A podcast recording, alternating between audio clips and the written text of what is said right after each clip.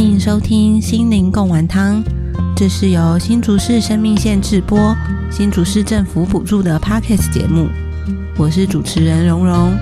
我们会在节目中邀请来宾讨论不同的议题，希望透过对话带给你生活一些自我理解与疗愈。然后我刚才想，因为我们刚刚前面比较多在讲，算是学龄前嘛。那对以，方你自己的小孩上了小学之后，他等于算是正式进入学龄阶段的孩子。你觉得这阶段的孩子在相处跟照顾上，嗯，会碰到比较大的挑战会是什么？我觉得真的是不同的挑战，因为其实一开始我真的以为或认为我的孩子是因为他从小就是那种很好带、嗯好吃好睡的那种小孩，因为我们家二宝就是那种不好吃也不好睡的小孩，就是那种会从九点哭到十二点，或是一百八要喝一个小时还喝不完。哇，真的很辛苦哎、对，但是我们家大宝都没有这个问题哦，所以他其实一直以来都还蛮好带。但是一直到他开始上幼儿园，因为他其实是大班才开始上幼儿园，嗯，就是让他抽公幼，因为大班基本上好像都会抽得到。因为哦在那之前是我婆婆很愿意带嗯。带孩子，所以我觉得也是真的非常非常感谢我一个很强大的后援，真的，你的后援团队好多人，对对，然后但是就会发现他其实是一个蛮内向的小孩诶，而且像他现在上上小一，他就跟我说，他有一天回来，他就跟我说：“妈妈，我不想要交朋友。”我想说 这是什么奇怪？所以，所以我我想要说的是，我觉得每个孩子或每个家长，你你要烦恼的东西都不一样。像我不会嗯烦恼他的学习，因为他是一个自我要求蛮高的小孩。小一就看得出来自我要求很高哦。哎、应该是说我婆婆可能也会教他一些东西，比如说嗯英文，嗯然后或者是他有学跳舞，然后他都会很做的很好，嗯，对他都是感觉他是要求蛮高的，可是你就会知道他很紧张，因为他可能在上跳舞课前，他就会要去上上大号，但是上画画课前是不用的。因为画画没有什么压力，所以其实嗯是可以从旁是可以观观察到的。然后他有时候也会说，诶，他不想再跳舞了，因为他其实是在今诶今年的三月，他有在国父纪念馆有一个蛮大型的表演，因为那是一个很大的场地跟一个舞台，嗯对，但是可能那个舞码有点太难了。就是那个那一场其实比较多是小一、小二的小孩，但是他那时候才大班，大班。对，所以他其实有一点被那个密集的训练给吓到，因为原本老师说要加五堂课，后来变成食堂 额外的加课，而且是很密集，而且他等于礼拜六、礼拜天就是演出的那两天，他是从早上九九点还十点，他就被迫或被要求 一个人要待在那边，跟其他的大哥哥、大姐姐。还有老师一起，因为他们要有彩排啊，然后午休吃饭，然后然后又又有彩排走位，或者是吃小点心，就是我们是不能进去的，所以他就在里面哭，因为他其实就是因为他其实，在上大班的时候，他也是哭了有，就他不是那种大哭的那种状况，可因为可能他也大班了，但是他应该有哭了一两个礼拜吧，嗯。就是都不想进去，然后后来他是有交了一个好朋友，嗯，对，就是他身边，就是老师等于有点像是请身边的朋友帮他或多陪陪他，然后刚好他也很信任他，所以后来他在班上是很 OK 的。然后一直到去年十一月，因为就是九月开学嘛，一直到去年十一月，然后他就突然跟我说他不想要上学。然后后来他一开始是跟我说他不想要吃饭，嗯对，然后后来知道是因为就是因为他们是用那个三色丸，嗯，嗯对，嗯所以会饭会湿湿的，但是这个其实很好解决嘛，老师可以先盛饭，呃，先盛菜再盛饭，饭在最上面，其实就不会湿湿的。但是后来他还是跟我说他不想上学，然后我就问老师，老师才说就是是因为他们换位置了。哦，所以他跟好朋友的距离有改变了，是吗？对对对，我就想说好不容易适应了，好像他对学幼幼儿园都很很快乐了。嗯对，然后在十一月的时候，后来老师又帮他们换回来。嗯对，所以后来都一直很 OK，一直到今年六月，对，就是六月就是毕业嘛，那毕业后还有两周，嗯，就是你可以选择要上还是不上。那我们就是还是让孩子上，但是他好朋友就没有上。他那时候也是每一天回来，他就跟我说他不要，就是他不想上学，对。然后，但是我们还是跟他说，就是得去上。但是我觉得很棒的是。我我不太确定会不会有的时候，我们像我们自己也都会回去抱怨说我不想上班，对，但是我们还是可以上班，所以是不是有的时候我们不需要那么去跟孩子说你应该要上班，你应该要上学，因为上学怎样，就好像不需要跟他说道理，而是好像有的时候我们是不是可以接纳孩子最真实的自己？对，因为那是多真实的一件事情，那他愿意跟你讲。因为现在真的在国中会看到很多孩子是不愿意说了，因为他觉得你根本不会想听，或者是他讲了会被骂，所以我就突然讲，就是会觉得这其实是一个很珍贵的时刻，他把他的最真实的感受都都告诉你，嗯，对，所以后来他也是很很顺利的，就是就是待到六月就是结束这样，对，所以他现在上小一就是。因为其实我还蛮担心的，所以我在班青会的时候就问老师这个问题，然后老师是说目前是 OK 的，因为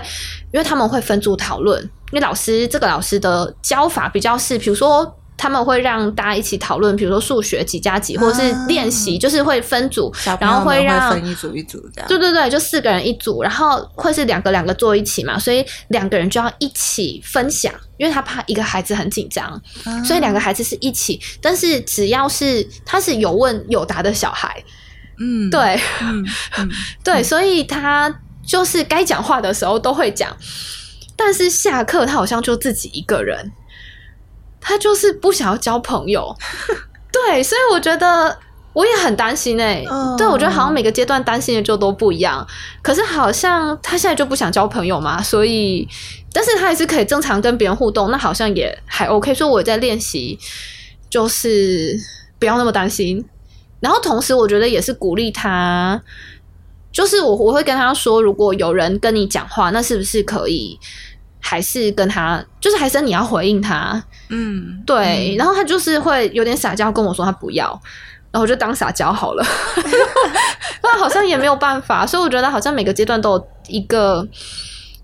就每个家长都有新的议题，而且真的是每一个小孩很不一样，都不一样，对啊，而且刚刚怡芳在讲说，我就会觉得，好像在这些时候，你也只能够相信他。就是相信小孩有他有自己的能力去应对这件事情或处理这些事，比如说他现在就是不想交朋友，可是他他现在就是有办法在这个状态下度过他的学校生活，那就是他现在的状态。要相信他跟接受他的状况的。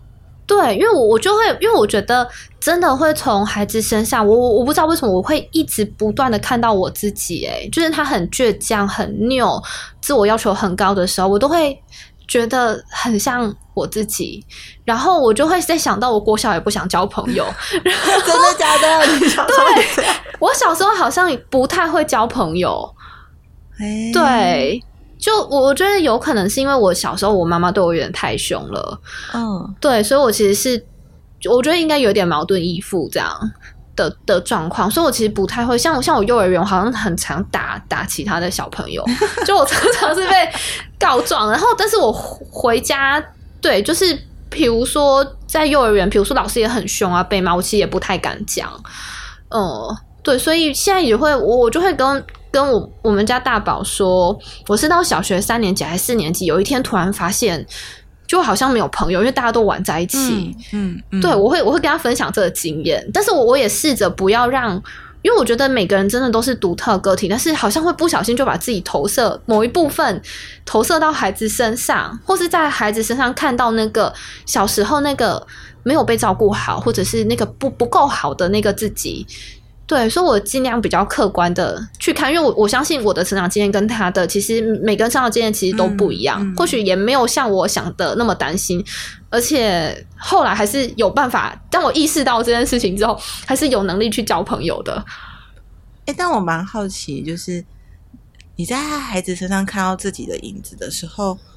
的感觉是什么？因为我会这样问，因为我孩子现在还很小啊，根本看不出什么所以然。就是，但是，对，因为大家都会这样讲，就是你会在孩子身上看到自己的影子。但是看到的时候的心情是什么？我觉得会很火，哎，很火。因为我我后来就发现，那真的是自己没有办法接纳。比如说，我很扭，就比如说他很扭扭捏捏的时候，比如说他现在在外面，他都不叫人，哎。所以你会看到什么叔叔阿姨啊？对他都不叫人，然后就会觉得就很希望他叫人，就觉得这是一个 应该有的礼貌，或是至少我后后后来是跟他说，那就挥挥手。嗯，对。然后我我现在是有我自己，我觉得我自己进步到他没有说也没有关系。但是如果是阿公阿妈，就是那种真的是认识的人是家人，我觉得还是得叫啊。如果是外面，譬如说邻居那种社区社区的保全，那我觉得那个就。对对，或者邻居，我就觉得那就那就算了。对，因为我觉得当下真的就是无名火哎。对，但是又觉得他也很无辜啊，因为这就是他现在就是他最真实的状况。那我觉得我好像不能接纳的是那个不够好的自己，比如说扭扭捏扭扭捏捏是我不能接受的。我希望我自己是大方的，或者是很倔强的那个脸。就我觉得看到他，可能看到小时候的自己，然后有一种，这就是我不想要。还留着的那个样子吗？嗯，对，我觉得是对，对，但是就也会努力的去消化这个情绪，就是深呼吸，然后不要把，就是就是不要把他认为是小时候的自己，对，就是让他让再回来，对，所以我我我觉得还有好多的感觉是也会有很心疼的感觉。就是会希望，譬如说我高中受的那段苦，好希望他现在是真的就是快快乐乐的长大。对我觉得好像会在孩子身上，我们就会希望他可以，就可能每个人成长经验不同，但是就会希望自己他不要受到我以前受的那些苦。哦，真的真的，就是我懂，因为你刚刚这样一讲，我就想到，比如说我以前经历过不好的事情的时候，可能类似我如果在高中阶段。曾经经历过人际没有那么快乐的时候，我可能也会在孩子国中、高中会开始那个警报会响，会想要确认他没有也经历到一模一样的事情。对，父母好像还是就是那个焦虑会在这样。对啊，对对对，所以我觉得好像就是真的不断不断的自我觉察，嗯嗯，然后不断的跟自己在一起，我觉得这也是好珍贵的地方，就是你有机会在陪你自己内在小孩。再长大一次，也是陪孩子，虽然真的很辛苦，各种累，但是就是真的是这个真的是很甜蜜的负担，就真的是你有了小孩才会知道，或是他们讲一些很有趣的话的时候，嗯，对，因为像二宝现在就是正在学那个学，哎，讲他会讲很多很多的话，然后有一些就是也会还蛮有趣，因为就是逻辑不同，或者是那个词不对。对，就比如很可爱。对，比如说漱口杯，他就会说牙杯，嗯，因为牙刷嘛，所以他就会说牙杯的杯子。对，然后听到就觉得很可爱。对，所以我就觉得也好珍贵。我觉得我们可以有有机会可以成为这个孩子的爸妈，然后我们可以跟他在一起陪陪伴他一起长大。但我们因为这边讲都是还很小、还很可爱的时候，但是当孩子开始进入青春期的时候，就是对父母来说是另外一个。就是大魔王关卡的开始，对不对？你会这样形容吗？我我其实很难想象我的孩子到青春期会变怎么样。对，就是我觉得像我在孩子，比如说你的孩子也才一岁多嘛，我也会很难，我也会没办法想象，比如他上国小会是对我觉得就是一个很神奇的经历。可是我我我觉得我好像有了小孩之后，我突然开始，我非常可以理解青春期的孩子，因为像。我们家大宝他现在小一嘛，他最近就会跟我讲说：“你不要再管我了。” 我就想说：“你还没青春期哎，早就开始了，是不是？”对对，所以我觉得现在的父母好难哦，是因为真的孩子太接触太多三 C，或者是太外在资讯太多，不不会像以前那种真的孩子就是看起来呆呆笨笨很单纯。对，我觉得现在光是低年级就是。因为可能三四年级，你就会觉得孩子好像开始慢慢要进进入青春期的的感觉。对对，所以，我我光是我的孩子上小一，我都觉得他好像有的时候你要勉强他，他又不想做的时候，真的就是有点拉锯战。比如说，你觉得他这个字写很丑，嗯，你想他重写，然后他就在那边闹脾气。对，所以我觉得也很多时候是在孩子他也在长出他的自主性，然后跟我们想要管孩子，或是我们有我们希望孩子进行的方向，可能是会会是很不同的，然后彼此之间怎么怎么磨合，嗯嗯，那你自己会就比如说，因为像你的工作在国中嘛，因为看到很多国中生，你会看着你的学生，然后想说啊，我小孩以后也会变成这个年纪有这样的烦恼，或说出这样的话，你会你会想象这件事吗？我觉得我希望不会，因为会到我手上的小孩都是、哦对啊，会到我们面前来的，对，都会是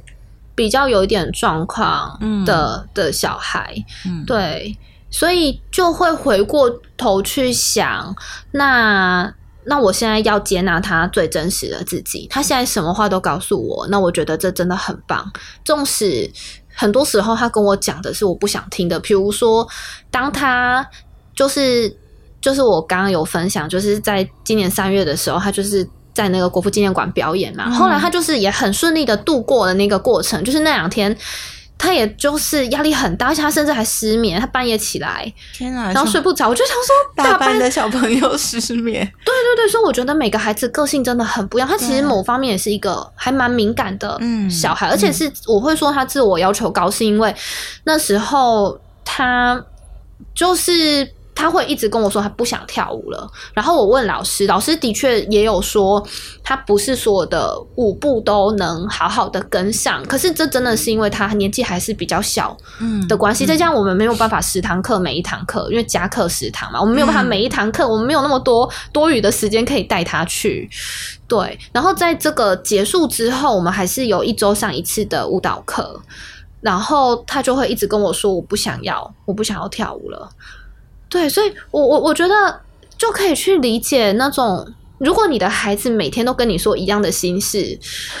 你说青春期的父母嘛？对对对对对，就是会真的会崩溃，就会一开始当然是很循循善诱，就会很同理他说。对你现在就不想去，可是你上次也很勇敢啊，或者是你不想去也是很正常的啊。像妈妈怎么样，就是会有很多这样。可是到最后真的会觉得说，你就你就去给我上，你就给我去，我就把你送到校门口，你就给我走进去，对对对对对，会有这种心情，对不对？对对，但是后来我是跟他讲说，就是我们，嗯、我的钱就是刚好交到大概六月底，所以那时候三月到六月还有一段时间，呃，两三个月的时间，那那就是得得上完，因为我们那时候就是有说好，你就是要上，比如说一期就是二十堂课还是几堂课，呃，所以后来也是就是还蛮顺利的，虽然他就还是哦有时候会讲，后来好像有好一点，他还是会有时候会讲，然后但是就我觉得好像就是陪他走一段路、欸，诶，就是光、嗯如果是我嗯我是这样想的话。好像就好一点，因为其实他那时候暑假的时候，就是后来六月底嘛，然后就是学期也都结束，就开始放暑假。他那时候也是一直跟我说他不想要上小学，我就在想说，怎么都会这这么多不想，而且会很担心，因为我在学校也处理很多拒学或中辍小孩，就很担心说啊，我是心理师，父母的焦虑来了，就是我看过很多这样的人，你是不是？对 对对，但是哎，现在好像除了他说他不想交朋友以外，他想要适应的也没有不好啊，也都正正常常，也都很 OK。所以是不是可以不用那么多的焦虑？应该说焦虑是很正常的，嗯可是你要怎么安抚、安顿自己的焦虑？然后孩子的每个阶段好像就是会有不同的挑战，我们就是陪陪着他走一段路。这样想，对然后有问题我们再来处理嘛，先不要担心太多。嗯哎，那你觉得就是青春对青春期的父母呢？因为我觉得大家都会特别标注出青春期就是常见的所谓的叛逆期，或是当他可能已经到高年级或国中了。我们前面的那个沟通方式就不管用了嘛，比如说啊，妈妈也知道什么什么的。可是我觉得这个对于十几岁的孩子来说，他可能是不太吃，已经不再吃这一套了。那你自己会觉得，嗯，以你接触过的状况，尤其是学生或者学生的家长，然后你会觉得在这个阶段，父母在跟孩子沟通的时候，应该要保持什么样的态度，或者是扮演什么样的角色？我想到的是，我觉得孩子跟父母的需求其实很不一样的。什么意思？对，就是比如说，像孩子会跟我讲的是，他们想要交朋友，他们希望爸妈不要管他，可以让他整夜划手机，或是爱出去玩就出去玩，不要念书就不要念书。可是父母的期待绝对不会是这样的。对，就孩子这个，对孩子要的是自由，那父母要的是这个孩子好好的、好好的长大或好好的学他该学的东西。对，所以父母的期待可能是好好念书，然后也不要一天到晚出去，因为他也会怕你的安危，或者是交到坏朋友，或是手机的使用时间一定有一个管控嘛。嗯，对，那他也。也也会担心，就是就是也会约束孩子用用手机的部分，所以，我我我通常我在演讲，我我也都会讲这一段，我都会让父母去看到，好像是彼此的需求不一样，你们要的东西不一样，嗯，但是不代表你的孩子不爱你了，或者是很多时候是你们在沟通的时候就会有一些。因为，因为他想要跟你想要的不一样，所以才会产生一些拉扯。可是，是不是还是可以看到孩子他的背后还是在乎你的？对我觉得这个还也还蛮重要的。嗯，但要怎么看到？对我觉得这的确也是真的还蛮困难的部分。对，所以可能我觉得应该是看到孩子的问题行为背后的动机。对，因为其实我我觉得主要的两个很大的需求或是动机，其实就是被爱跟被肯定。那那有些孩子他呈现的方式，比如说他是作弊，所以可能你会因为他作弊的事情很恼怒、很生气。可是是不是在比如说，当然也会有一些惩处啊、处罚之后，去理解孩子他可能是渴望他的成绩，他其实就是。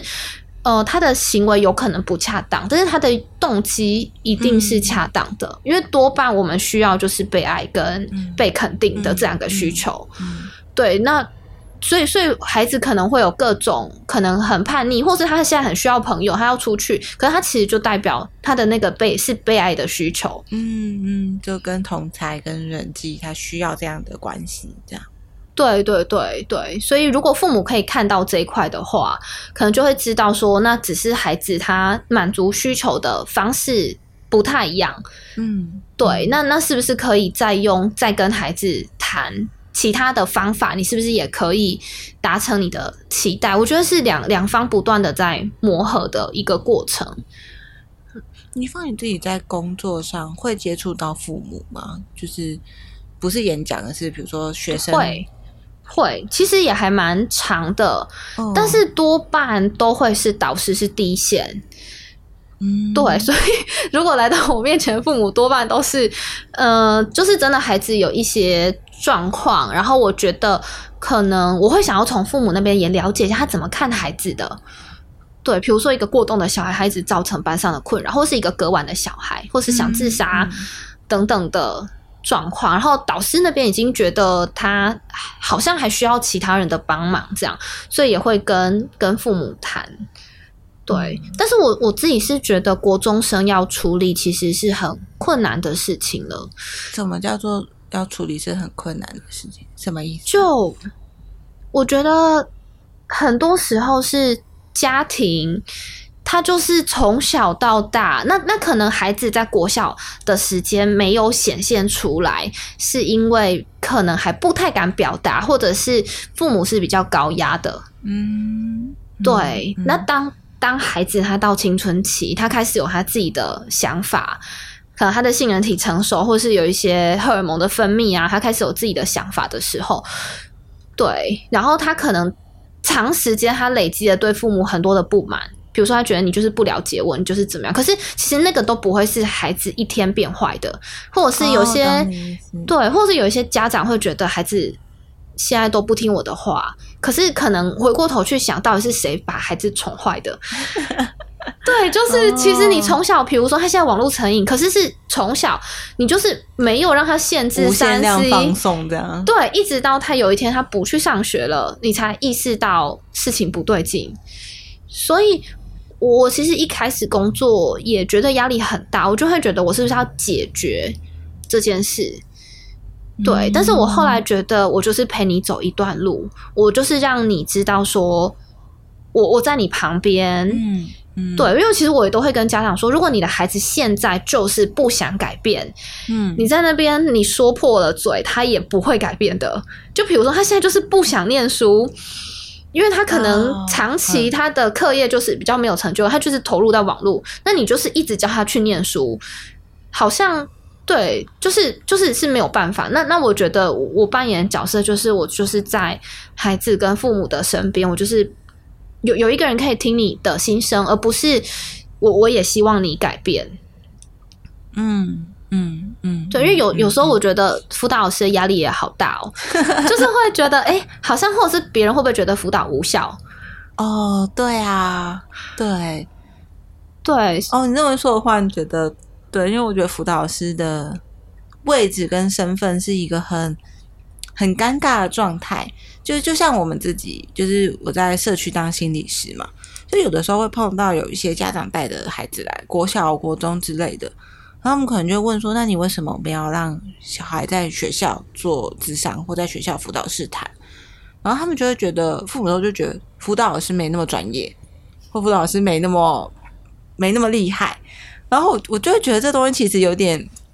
有点不公平，因为在在我们的在我们的立场，我的理解是，我觉得每一个位置在每个位置上工作的辅导或者是心理工作者，都有你在那个位置才能够发挥的功效。比如说，我觉得学校辅导老师就有一个我们外部的单位做不到的事，是你你就在这个学校系统里面，然后你你一定很熟悉这个学校的文化，你甚至搞不好听这个孩子是哪一班的学生，你就大概知道他可能是什么状态，他可能碰到什么类型，然后知道他的导师是谁，知道他上了哪哪些课，然后或者是你们也能够知道怎么样跟他们的导师沟通。那这个东西就是你拉到外部单位来，就算外部的心理师，我们可能在智商的专业是很好的，就是也不是说辅导老师不好，但我是说就是好，你觉得哦，这个心理师的专业很很值得信任，好了，可是他就没有办法得到那个系统的那个东西啊，或者即使我知道我没有办法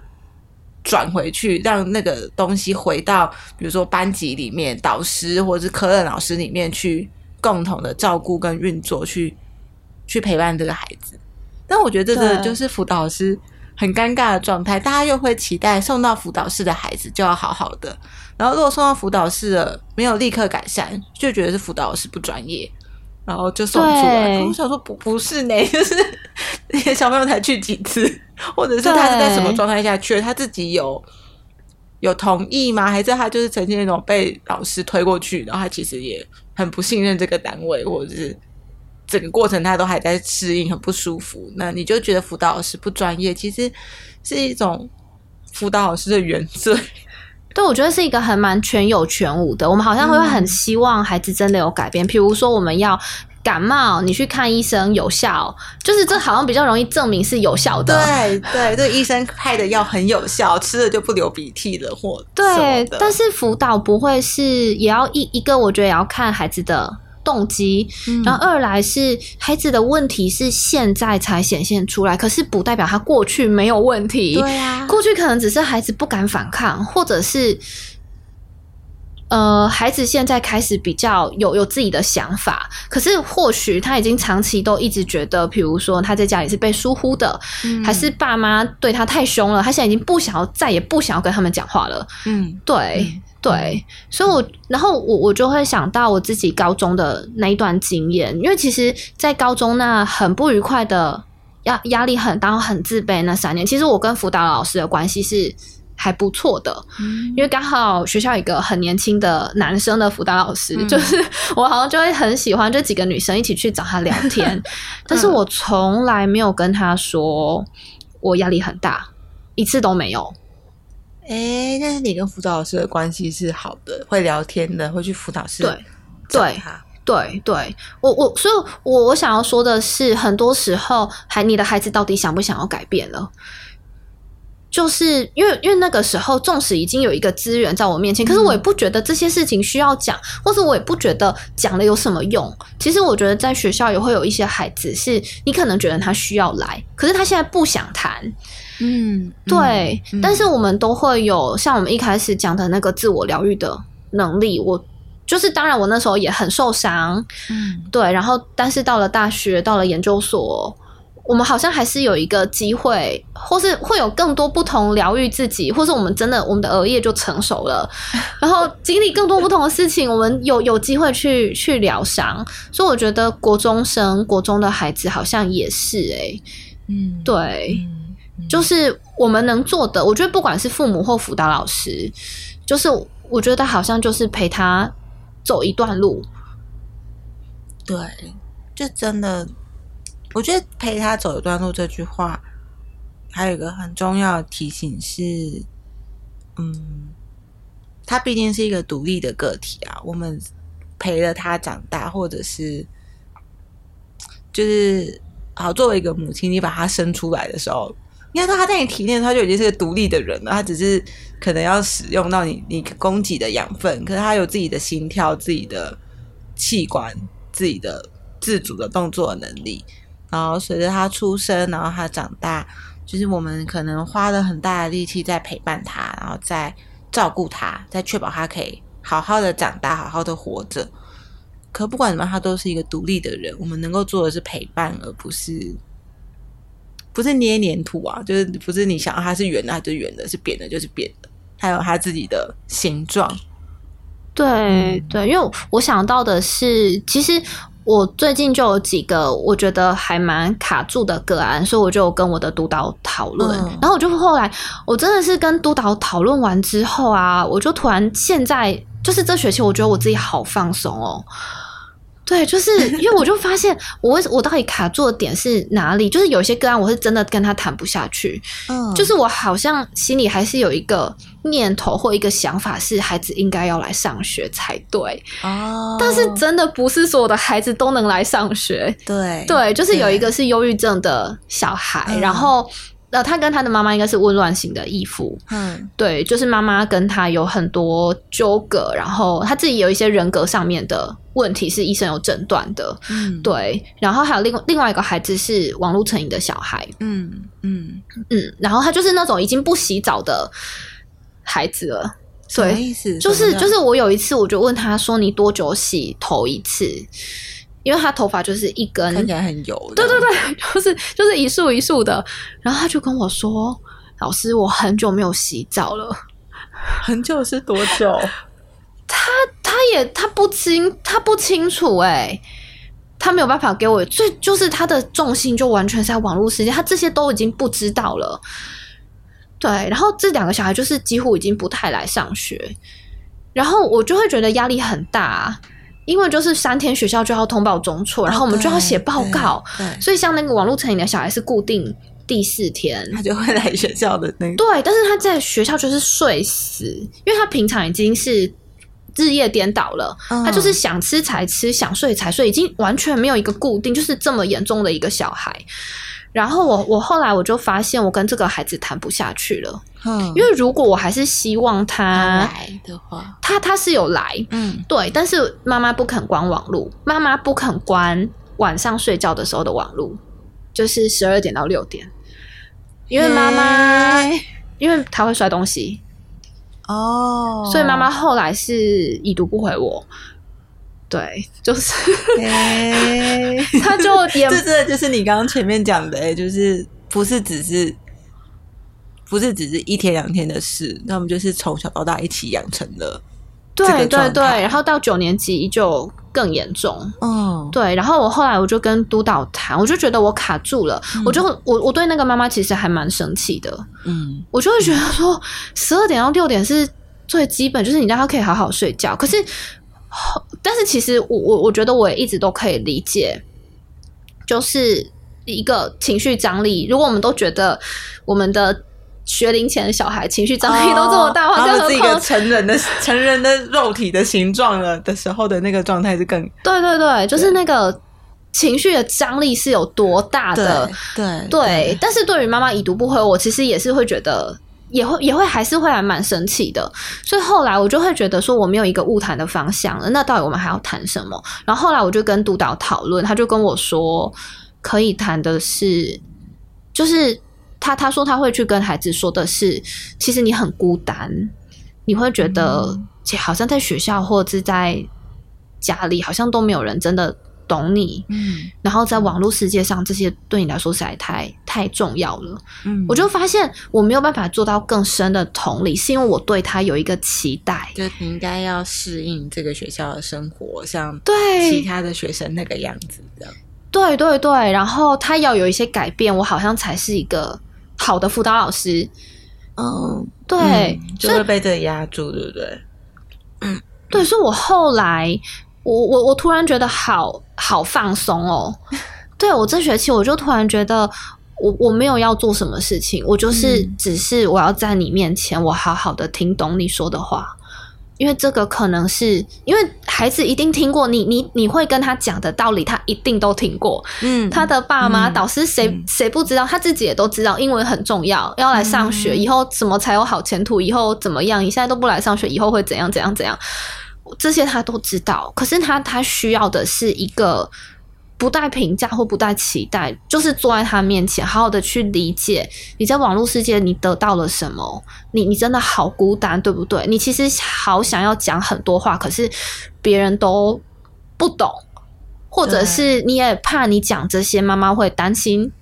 但是这个网络对你来说又是这么的重要，或者是你在网络上你交了一个男朋友，嗯。嗯，对，那这些是如如果我对他有一个期待，我对妈妈还是生气，或者是我希望他晚上可以好好睡觉。可是我我我我后来我就在想，我是不是可以去接纳？好，没关系，你现在就是什么都做不到，也没关系，你现在不来上学也没关系。可是我我就坐在你身边，你的面前，我想要懂你，我想要知道你怎么了，因为这个是没有任何一个人可以做到的事情，也是他现在此刻最需要。他可能。他我我我觉得是他最需要的，的确也是赶快回到生活的正轨。可是没有人可以改变他，除非孩子有一天他想改变。所以好像此刻我能做的就是，呃，一个人坐在他面前，然后好好的懂你，好好的，嗯。帮助你把你想讲的话说出来，然后纵使你现在不改变都没有关系，但是你会知道有一个人是关心你的，是没有带任何的期待关心你。然后当你有一天你想要求助、求救的时候，你会知道你可以再去找辅导老师或心理师。嗯嗯，这件事情就很重要嘞，就是，而且我刚刚其实一直在想，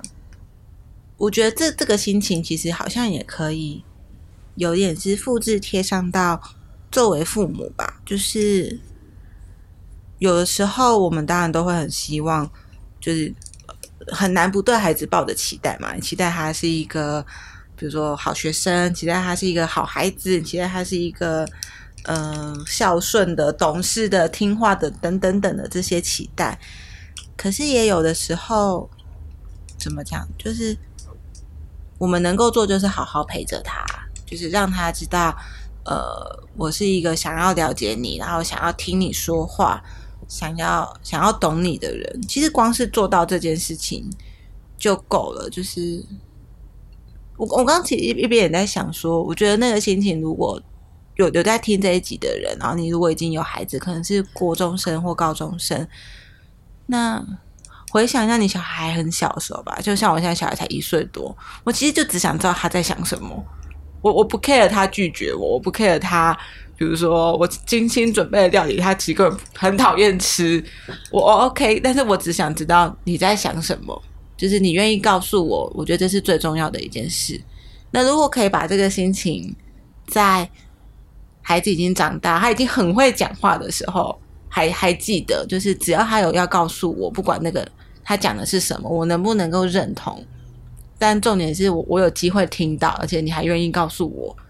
我觉得这就已经是一件很重要的事情了。对对，我觉得真的也是还蛮困难，因为像我就会在演讲的时候，我会举一个例子，比如说，我就问家长说，如果你的家呃孩子今天回来，他说他很讨厌英文，他要把课本烧掉，你会有什么回应？就是我就发现会有一些一些家长，他们就会开启那个劝说模式，对说教模式，他们就会开始，可能他们也会稍微听一下，可是他后面就会忍不住会去跟孩子说，可是英文很重要啊，你未来工作也会需要英文啊，你应该好好学啊。然后以下省略一百句，嗯嗯，对，但是但是你能不能停下来去好好听他说，就是先把这些不不先。努力的深呼吸，然后不要讲这些。他现在没有立刻烧掉，我们先不要急。对对对对对对，而且因为他讲这句话，就代表他真的遇到困难了。嗯，对，所以他才会这么真实的跟你讲。那是不是有一个人可以去跟问他说：“哎，是英文老师很机车吗？还是现在英文太难了？还是怎么样？”对，就是我觉得好像孩子很需要的是一个跟他站在同一阵线的人。去听他理解他，而不是说教的人，因为生活中真的说教的人太多了，多到不行啊！就是 到处都有人在对你说教，就连路人都有可能来对你说教。对，而且而且我之前看到一本书，他就说不要对孩子说道理，因为当你说道理，孩子就不会讲话了，因为你你说的都对，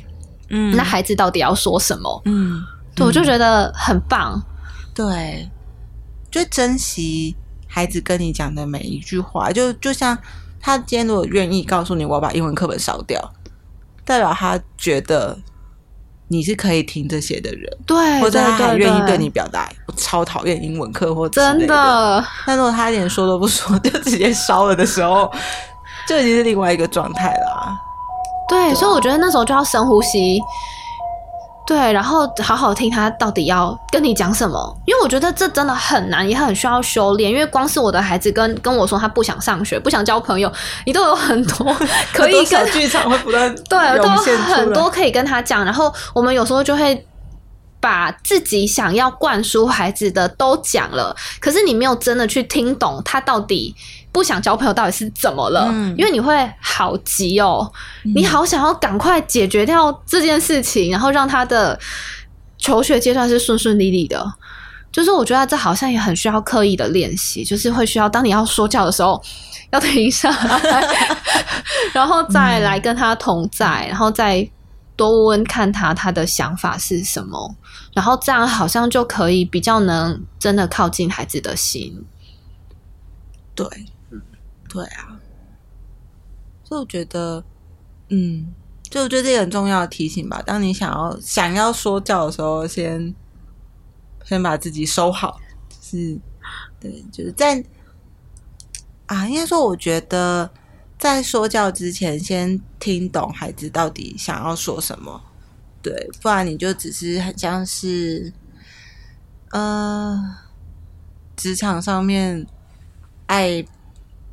爱搬大道理的主管而已啦。哎，这样大家应该可以接受这个概念吧？就有一些那种职场的老鸟，就是很很想要，就是。对你展现他很会，他很懂，他很懂这些状况，或者就是只是讲大道理。对，他可能根本没搞懂你现在到底碰到了什么状况。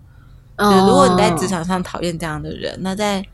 家庭生活里面，在亲子关系里面，也不要让自己变成一个这样大人。这样，对对，没错。嗯嗯嗯。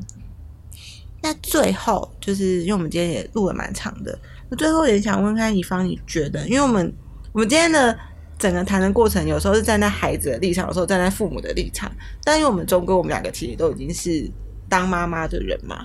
就那你觉得，纵观来看，作为父母这件事情，嗯，比如说最大的挑战跟要怎么样把自己照顾好，这问题很大，对不对？对我想到的是，至少你要先吃饱睡好。就这是最最最最最基本的，然后第二个是是不是可以除了孩子以外，你还有其他生活的重心？因为我觉得有一些家长如果是家管的话，嗯，就是他会。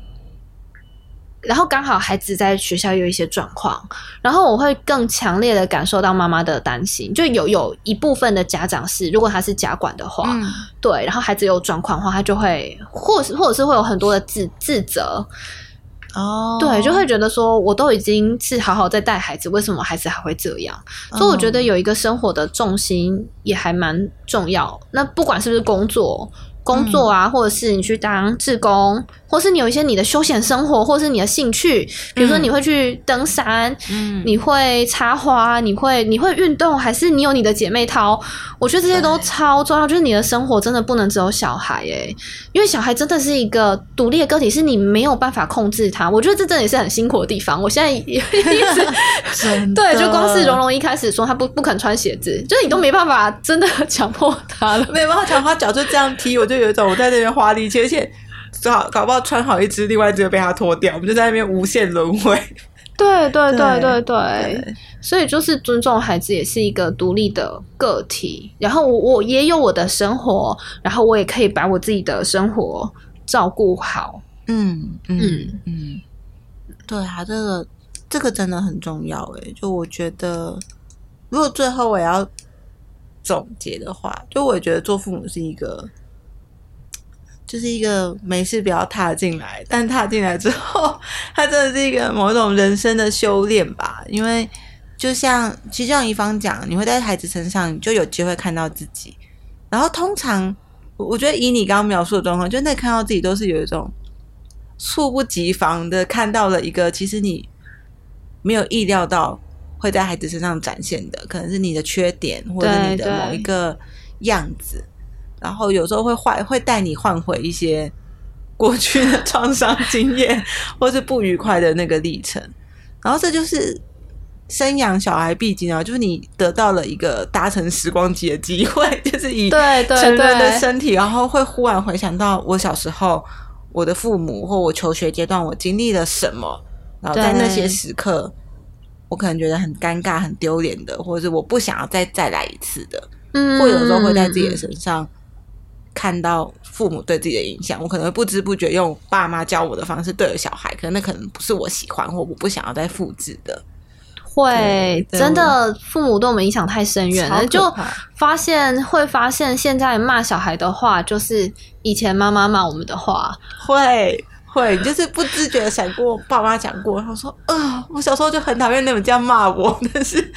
我在这一刻就自然而然的说出来了。对，所以，所以我我觉得真的不要以为你骂小孩的话，你叮咛唠叨的话，他都没有听见。他纵使现在左耳进右耳出，但是他的潜意识都记得、欸。哎，嗯，对，他是内化，是一个强力的输入，在影响他。所以你怎么看孩子，我觉得也很很深的影响孩子怎么看自己。比如说，如果你都常嫌他。